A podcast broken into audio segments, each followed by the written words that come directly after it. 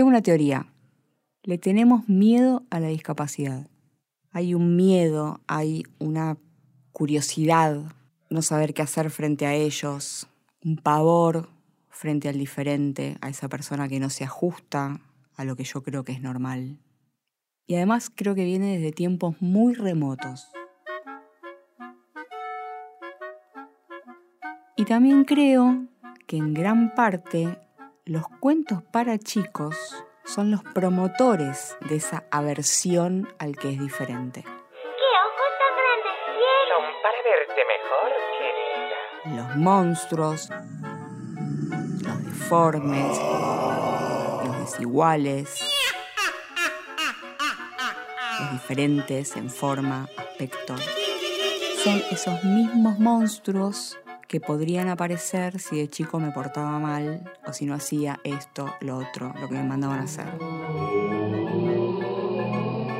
Es a partir de esa gente diferente, diferente a mí, desigual, gente que asusta, que los chicos incorporan que ese otro, el extraño, el raro, es un ser que da miedo. Soy Cynthia Fritz y esto es Ser Iguales.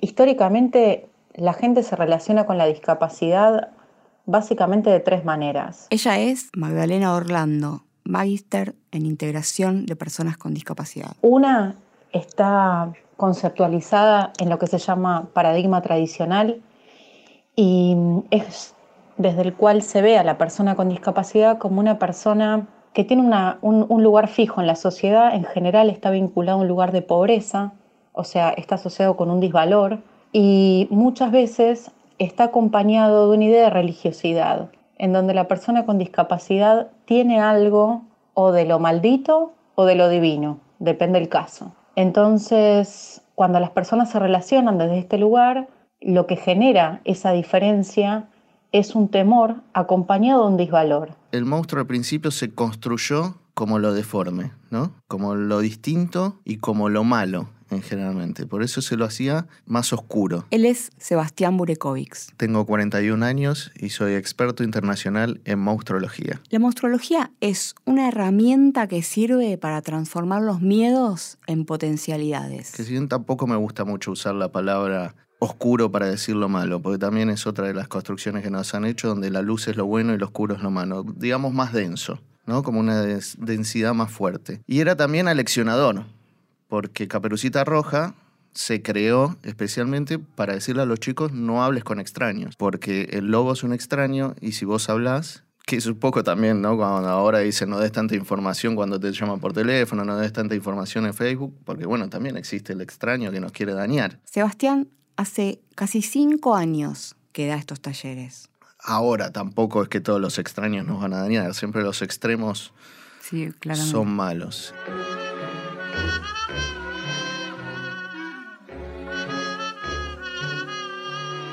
Si pensamos, por ejemplo, en el cuento del patito feo, la manada toma fuerza por ser superior en número y de alguna manera también rebelarse ante el diferente y lo expulsa a ese que no es igual a ellos.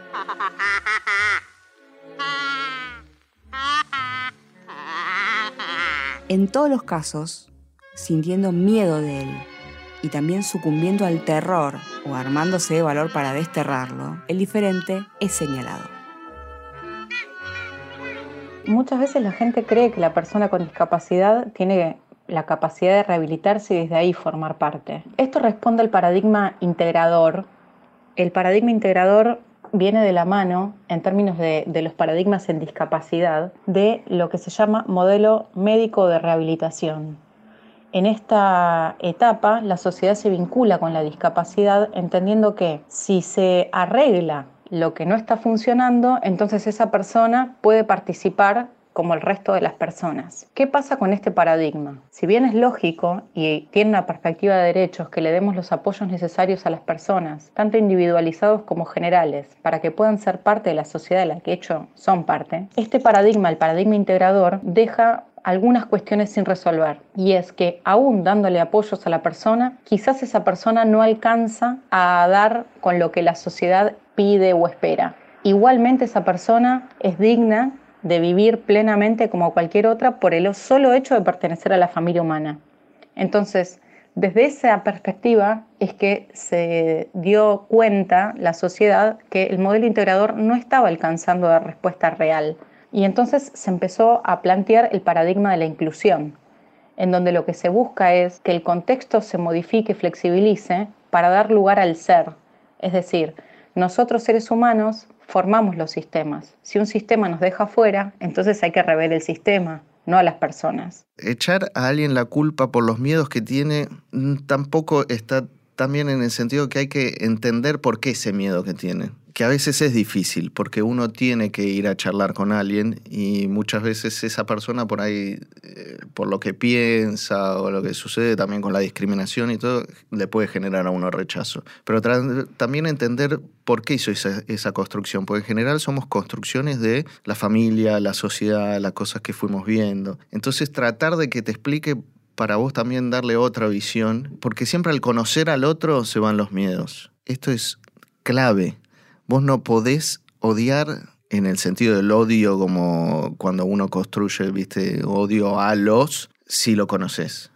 Es como en la cancha. Dice, eh, vamos a matar a todos los de... Pero el que está cantando eso no está cantando, voy a matar a mi primo que es de tal club. O a mi hermano que es de tal club. Son generalidades, porque es fácil odiar generalidades, porque te dicen... abstracciones. Claro, abstracciones, pero cuando vos lo conoces, es Entonces, ese diferente, ese monstruo, ese, esa cosa mala, oscura, densa, extraña para mí, me genera miedo porque no lo conozco. Porque no lo conozco, porque eh, hay muchos tipos de miedo, muchas veces por ahí también eh, porque no sé cómo acercarme, porque no sé qué hacer. No sé qué decirle. No sé qué decirle, me siento inútil. Y a veces es decir, bueno, tranquilo, vení, acércate, conocer.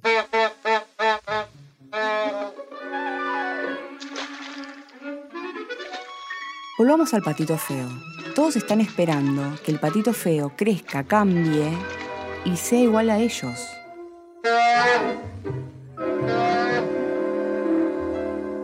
Todos están esperando que el patito feo deje de ser feo, sea patito, deje de ser diferente, sea igual a los demás.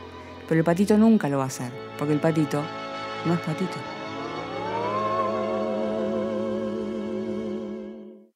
En Mujeres que corren con los lobos, Clarisa Píncola Estés, psicoanalista junguiana, dice: Hans Christian Andersen escribió docenas de cuentos literarios acerca de los huérfanos. Era un gran defensor de los niños perdidos y abandonados. Su versión del Patito Feo se publicó por primera vez en 1845. El antiguo tema del cuento es el de lo insólito y lo desvalido. Lo insólito es aquello que aparece de pronto e irrumpe la realidad. Y lo desvalido es aquel que es abandonado, el desprotegido. En el cuento, las distintas criaturas de la aldea contemplan al patito feo y de una u otra forma lo consideran inaceptable. En realidad no es feo, simplemente no se asemeja a los demás. Para mí el monstruo son los colores que tenemos. Eso que no estamos tan acostumbrados a mostrar, que ocultamos. ¿Por qué? Pueden ser diferentes motivos, diferentes razones, muchas tienen que ver con la sociedad y las normas que nos imponen. Yo nos veo como, en principio, cuando estamos cara a cara, estamos como en blanco y negro, ¿no? En el hecho cotidiano. Y cuando nos empezamos a conocer, empezamos a ver el color que tiene el otro, que pueden ser muchos colores, diferentes colores de diferentes formas.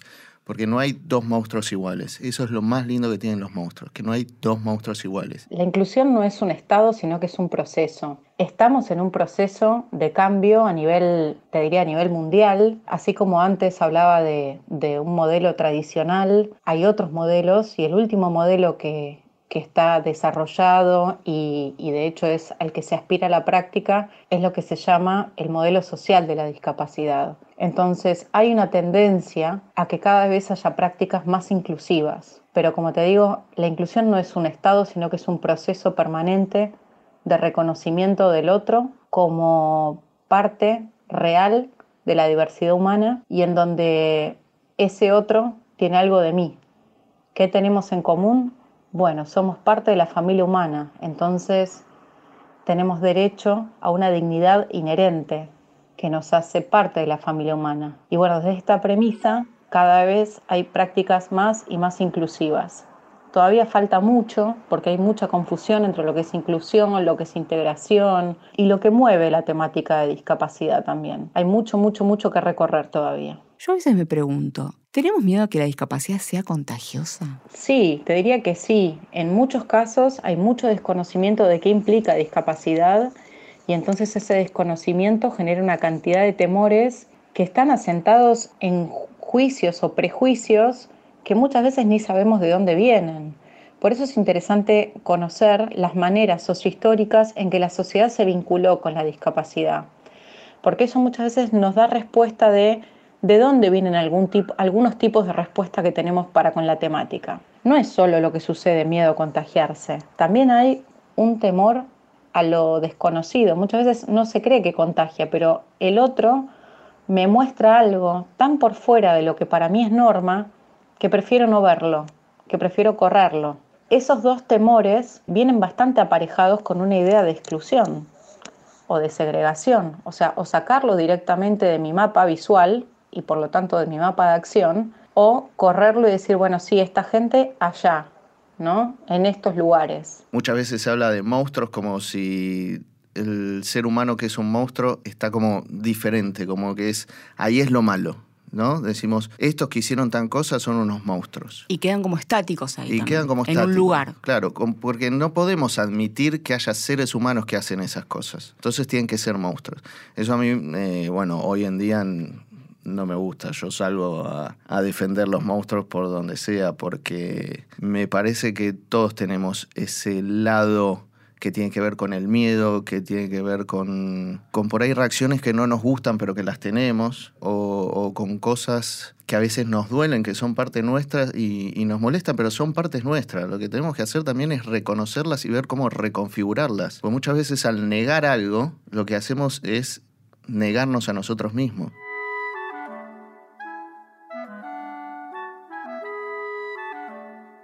Cuando yo era chiquita, había mucha menos exposición de las personas con discapacidad. Exposición en cuanto a tomar la propia voz y poder conseguir derechos. Y exposición real, concreta, salir a la calle. Era mucho más difícil poder encontrarse con alguien que tuviese una discapacidad.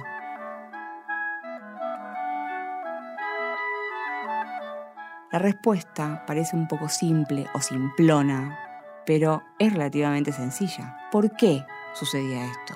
Porque la calle no estaba realmente preparada para que la gente con discapacidad pudiese deambular, pudiese participar, formar parte. Cuando digo la calle no estaba preparada, estoy hablando no solamente del el acceso, las rampas, los lugares en donde la gente puede encontrar formas de expresarse y formas de ser con discapacidad sin que el espacio se lo impida, sino de la gente que no tiene discapacidad. En general parece que no, pero sí hemos evolucionado muchísimo. Si nos pensamos hace 40, 50 años atrás, teníamos otra concepción de la diversidad. Hoy, la diversidad es un valor. Ser diferente es algo válido y valioso. El modelo inclusivo lo que plantea es que cada persona es diferente, que esa diferencia es un valor. Más allá de si alguien tiene un curso de desarrollo diferente o si encaja dentro de lo que es un curso de desarrollo típico, pero tuvo a lo largo de su vida algunas experiencias que hacen que hoy tenga una fisonomía diferente o tenga funcionalidades diferentes a la de una persona con desarrollo típico, lo que hace el paradigma de la inclusión es pensarnos a todos como únicos, irrepetibles y valiosos. Lo que plantea es que como todas las personas tienen derecho a ser parte, lo que hay que hacer es replantearnos los entornos, que todos sabemos que las ciudades, los programas, las maneras de comunicarnos están pensadas en un momento determinado para un tipo de sociedad, no para Entonces el planteo es, reveamos todo lo contextual dándole el lugar a la persona que tiene que tener.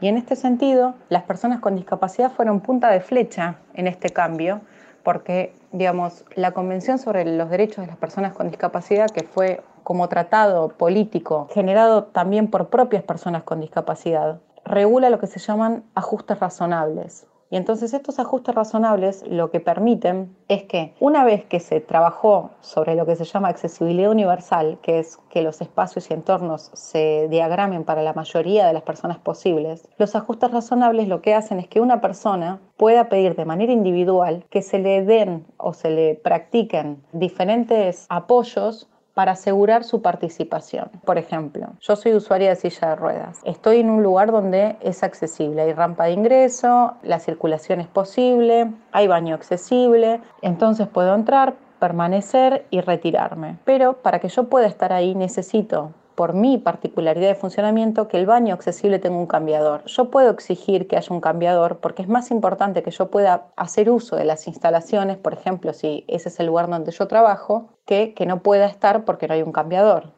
Entonces, estos dos conceptos, el de ajustes razonables acompañado con el de accesibilidad universal, son los que permiten dar realidad a este concepto de plena participación que plantea la Convención. Y en este sentido digo, el colectivo de personas con discapacidad es punta de flecha para cualquier otro colectivo que está siendo dejado por fuera.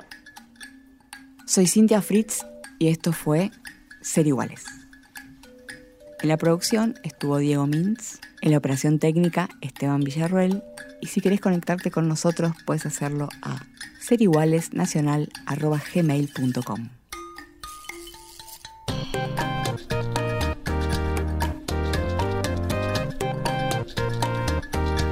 Para escuchar otros episodios de Ser Iguales, puedes entrar a www.radionacional.com.ar.